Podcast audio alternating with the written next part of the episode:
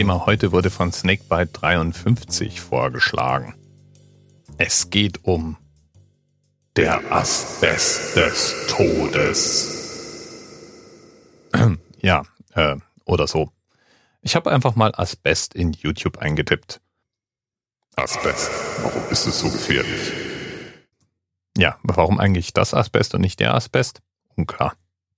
Oder der Beitrag vom ARD Panorama. Todesgefahr Asbest. Ja, und äh, dann hätten wir noch Asbest, die tödliche Faser. Ja, so Zeug gibt's eben in rauen Mengen.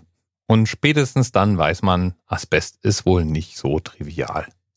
Bis zu dieser Episode jedenfalls war Asbest in erster Linie für mich mit dem Thema schulfrei verbunden. Das gab's nämlich in meiner Jugend mal, als in der Schule Asbestsanierung anstand und die Schule ihre liebe Not hatte, für uns alle Ausgleichräume zu finden. Jedenfalls hat man Asbest lange, lange für eine ganze Reihe von Anwendungsfälle benutzt. Es ist ein Stoff, der natürlich in unserer Umwelt vorkommt und abgebaut werden kann. Und er besteht aus Fasern. Man kann aus Asbest ganz hervorragend Textilien fertigen. Und es hat einige wirklich großartige Eigenschaften. Zum Beispiel ist es weitgehend feuerresistent. Es ist säurebeständig und ausgesprochen fest.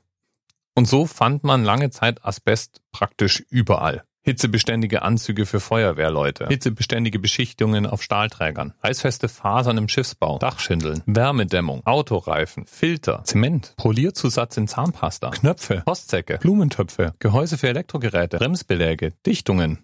Und, ähm, naja, eine Menge Zeug halt. Asbest kannte man auch schon wirklich lange. Es gibt antike Schriften, in denen Eigenschaften von Stoffen beschrieben werden, die schon sehr an Asbest erinnern. Und es gibt Berichte von Wundertextilien, die sich zum Beispiel durch Feuer reinigen ließen. Und dass Asbest nicht so ganz harmlos war, das wusste man schon seit 1900. Damals hat man die Asbestose als Krankheit entdeckt. Die befiel vor allem Leute, die beruflich viel mit Asbest zu tun hatten.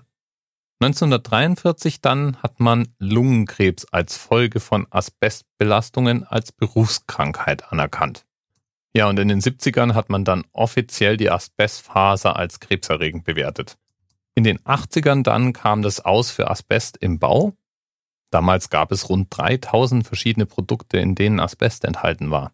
Und 1995 war dann das generelle Aus für Asbest in Deutschland, Österreich und Schweiz. Seit 2005 ist das dann auf die gesamte EU ausgedehnt worden.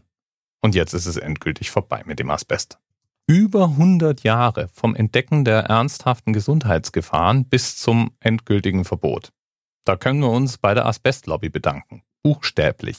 In jedem größeren Land gab es Verbände, die sich gegen ein Verbot von Asbest aufgelehnt haben. Das Zeug war einfach zu praktisch, zum Beispiel im Zement oder als Beschichtung. Und nur weil wir es verboten haben, sind wir das Zeug auch noch nicht los.